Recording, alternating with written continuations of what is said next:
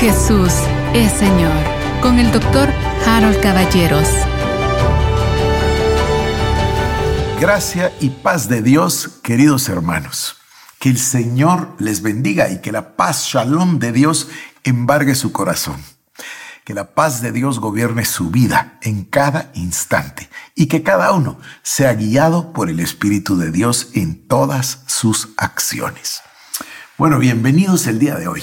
Quiero compartir con usted, tal y como le ofrecí el día de ayer, este tema que para mí es muy claro, pero que a mí me gustaría verdaderamente compartirle para que estemos en el mismo sentir. Yo lo dije de esta manera muchísimas veces, la clave de la vida es el entendimiento espiritual. Pero ahora, ¿en qué consiste esa frase? ¿Qué es lo que quiero decir cuando me refiero a que hay una clave para vivir la vida cristiana? Y esa clave es el entendimiento espiritual. Bueno, me refiero a la existencia de los dos reinos. Fíjese usted, hay un mundo que nos resulta muy conocido, que es este mundo natural. Este mundo es natural. Número dos, es visible, es físico y nosotros accedemos al conocimiento del mundo material a través de los cinco sentidos. Entonces tenemos la vista, el oído, el tacto, el olfato, el gusto, y a través de ello nosotros percibimos este mundo natural. ¿Qué conocimiento usamos para entrar en el mundo natural?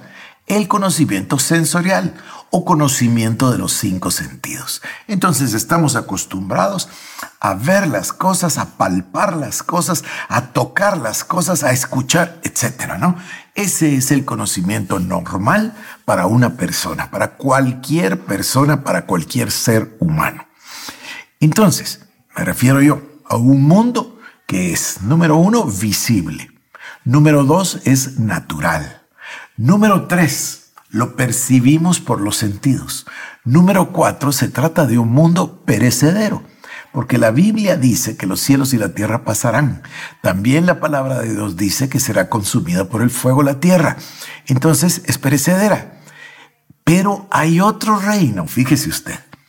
Ese otro reino es espiritual. No es visible, sino que es invisible. No es temporal, sino que es eterno. Ese es el reino espiritual, es el reino de Dios. Entonces, tenemos dos mundos enfrente o dos reinos, como usted le quiera llamar. Uno es visible, perecedero, temporal, físico, natural. El otro es un reino eterno, espiritual, inconmovible y es el reino espiritual. Entonces, estos dos reinos constituyen nuestra habitación. A ver si uso un ejemplo para llegar ahí. Hay personas, como por ejemplo Cecilia, que tienen doble nacionalidad. Cecilia tiene la nacionalidad guatemalteca y también tiene la nacionalidad española. Entonces ella llega a España, entra con su pasaporte español, tiene su DNI, allá no se llama DPI, en Guatemala se llama DPI, documento personal de identidad, en España se llama DNI, documento nacional de identidad. Entonces ella tiene su DNI, tiene su pasaporte, tiene su ciudadanía y entra tal y como entran todos los españoles. Incluso se puede mover por toda la Unión Europea como española o como europea que es. Pero viene a Guatemala y entra con su pasaporte guatemalteco. Y aquí en Guatemala tiene su DPI y tiene su pasaporte y tiene su ciudadanía, etc. Entonces ella prácticamente tiene dos, bueno, no prácticamente, sino que así es, tiene doble nacionalidad, tiene dos nacionalidades. Puede irse mañana en la mañana a vivir a España tan tranquilamente, puede ir a conseguir empleo a España, puede trabajar, puede tener un negocio, lo que fuera, igual que en Guatemala. Entonces, ella tiene esta doble nacionalidad y puede vivir en los dos países con toda facilidad. Bueno, eso es lo que yo estoy tratando de decirle. Nosotros somos ciudadanos de los dos reinos. Por un lado, vivimos en este mundo físico, pero por el otro lado, recuerde usted, estamos sentados con Cristo Jesús en los lugares celestiales. O sea, tenemos acceso a ese reino y tenemos acceso a este reino. La mayoría de personas que yo conozco, o la mayoría de personas en el mundo, y no me refiero solo dentro de la iglesia, sino en términos generales, no están plenamente conscientes de ese mundo espiritual. Incluso muchísimos creyentes en la iglesia no están conscientes de su doble naturaleza, terrenal y espiritual. Hay personas que se centran en vivir en este mundo y que le llaman a este mundo el mundo real. Y piensan que la realidad es esa. Y le dicen de esta manera, lo real es lo que se toca, lo que se puede palpar. Eso es lo real. Bueno, no, no es así. Porque todo lo que se ve fue hecho de lo que no se veía. El mundo espiritual es eterno y el mundo espiritual gobierna sobre el mundo natural. Por eso, por ejemplo, el tema de la oración. Nosotros oramos literalmente para traer a este mundo natural las bendiciones que ya nos fueron dadas en Cristo Jesús y que están en el mundo espiritual, porque ya fuimos bendecidos con toda bendición espiritual en los lugares celestiales con Cristo Jesús y en Cristo Jesús. Lo que estoy tratando de hacer es mostrarle que este mundo natural, que muchos llaman el mundo real porque se puede palpar, no es tan real. Es pasajero, es temporal, es cierto que es visible, pero el reino espiritual es mucho más importante, fundamental, potente que palabras uso. El mundo espiritual dio lugar a todo lo que se ve. Y cuando lo que se ve desaparezca, el mundo espiritual va a permanecer. Incluso, fíjese usted, dice, los cielos y la tierra pasarán, pero su palabra, la palabra de Dios, permanecerá para siempre. El mundo espiritual domina al mundo material. Cuando las personas pierden de vista este hecho, se pierden la clave de la vida. Voy a un segundo, a una segunda manera de tratar de explicarlo. Las cosas tienen siempre un fondo espiritual. Todas las cosas. Yo sé que tendemos a pensar que es natural, tendemos a pensar que son las circunstancias, la inflación, las circunstancias políticas, lo que no es así. Todas las cosas tienen un trasfondo o un origen espiritual. Hay una persona que dice es que estoy eh, atacado por los achaques de la edad y la enfermedad, en lugar de darse cuenta que dice en Hechos 10:38 de cómo Dios ungió con el Espíritu Santo y con poder a Jesús de Nazaret y de cómo anduvo sanando a todos los que estaban oprimidos por el diablo. O sea, a veces nosotros perdemos de vista esa realidad tan grande. Cuando nosotros tenemos un enfrentamiento en el mundo real, es porque hay un enfrentamiento en el mundo espiritual. No quiero entrar al tema de la guerra espiritual en este momento, pero quiero insistir o hacer énfasis en que nosotros somos habitantes de los dos mundos. Ahora, lo natural es que las personas piensen en que este mundo físico es el verdadero, es el real. Eso no es cierto. Insisto, el mundo que es real, que es verdadero, es el mundo espiritual. Pero claro, nos engaña el tema de la invisibilidad, porque estamos pensando que esto es real porque se mira, porque se palpa. Sí, posiblemente, pero el mundo espiritual es más real todavía que lo que usted ve y palpa.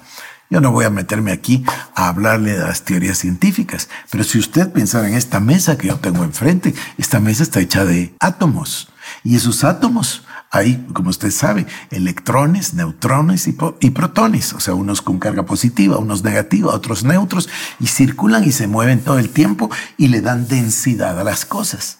Pero en cierto modo esto no es más que energía y espacio entre los átomos que están en esta mesa o que están en mi suéter o que están en nosotros. Claro, es difícil de entrar por ahí y no quiero yo confundirle. Pero déjeme insistir entonces, hay un mundo que es más real que este mundo físico.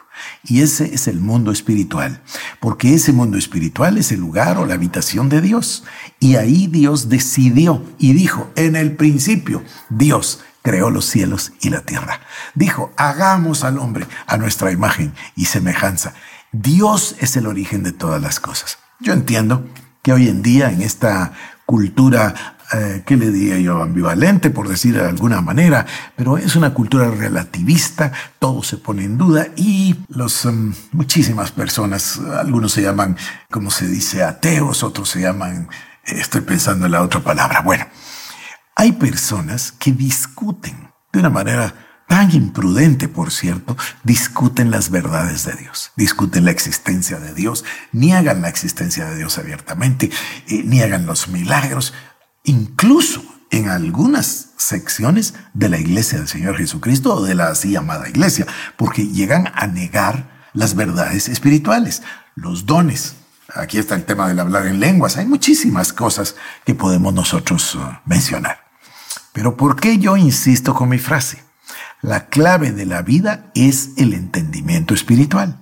Porque para vivir una vida victoriosa en Cristo Jesús, no nos bastan los cinco sentidos. Para entrar en contacto con este mundo, entonces sí que necesitamos el tacto, el olfato, el gusto, el oído y la vista, por supuesto. Pero para entrar en contacto con el mundo espiritual, con la realidad espiritual, necesitamos el Espíritu de Dios. Francamente, lo que necesitamos es la revelación que procede exclusivamente de la palabra de Dios y que nos es iluminada por el Espíritu Santo. Es el Espíritu Santo el que nos guía a toda verdad. Y acuérdese que la verdad no es un concepto, la verdad es una persona y su nombre es Jesucristo. Así es. Entonces usted y yo, para vivir en el Espíritu, para vivir en victoria, para vivir en Cristo, necesitamos la revelación del Espíritu Santo que procede exclusivamente de la palabra de Dios. A mí me, gusta tanto esa expresión porque, porque es una expresión final, es una, una expresión con plena autoridad. Hay entonces un mundo espiritual y un mundo terrenal. Muchas veces, incluso la iglesia del Señor Jesucristo ha llegado a pensar que el mundo real es el físico. No, no, no, no, no, no se equivoque, por favor. El mundo real es el espiritual. Pero ¿por qué se discute tanto? Bueno, tengo un pasaje aquí y tengo muchas versiones, le voy a leer varias. Se trata de Primera de Corintios, es decir, la primera carta de Pablo a los Corintios, capítulo 2 y verso 14. Dice así, pero el hombre natural no acepta las cosas que son del Espíritu de Dios, porque para él son necedad y no las puede entender porque se disciernen espiritualmente. Aquí viene otra. Pero el hombre animal, ¿qué le parece esta? Pero el hombre animal no percibe las cosas que son del Espíritu de Dios porque le son locura y no las puede entender porque se han de discernir espiritualmente. Aquí viene otra versión. El que no es espiritual no acepta las cosas que son del Espíritu de Dios, porque para él son tonterías, y tampoco las puede entender porque son cosas que tienen que juzgarse espiritualmente. O sea, está clarísimo, ¿no? las personas que son carnales o físicas o naturales no pueden entender las cosas de Dios. Mire cómo lo dice la Biblia de las Américas. A mí me gusta esa versión mucho. Pero el hombre natural no acepta las cosas del Espíritu de Dios, porque para él son necedad y no las puede entender porque esas cosas se disciernen espiritualmente. El hombre natural. El hombre natural, entonces, es exactamente el opuesto al que yo le estoy hablando. Del que yo le estoy hablando es el hombre espiritual. El hombre espiritual es aquel que sabe cuál es la clave de la vida. Y la clave de la vida es el entendimiento espiritual, el comprender todas las cosas a través del prisma de la escritura, a través de la revelación de la palabra, a través, literalmente, del Espíritu Santo. Se me acabó el tiempo el día de hoy, pero voy a continuar mañana porque este tema me resulta apasionante. Que Dios le bendiga. Jesús es Señor. Con el doctor Harold Caballeros. Te invitamos a que visites nuestras redes sociales como El Shaddai Guatemala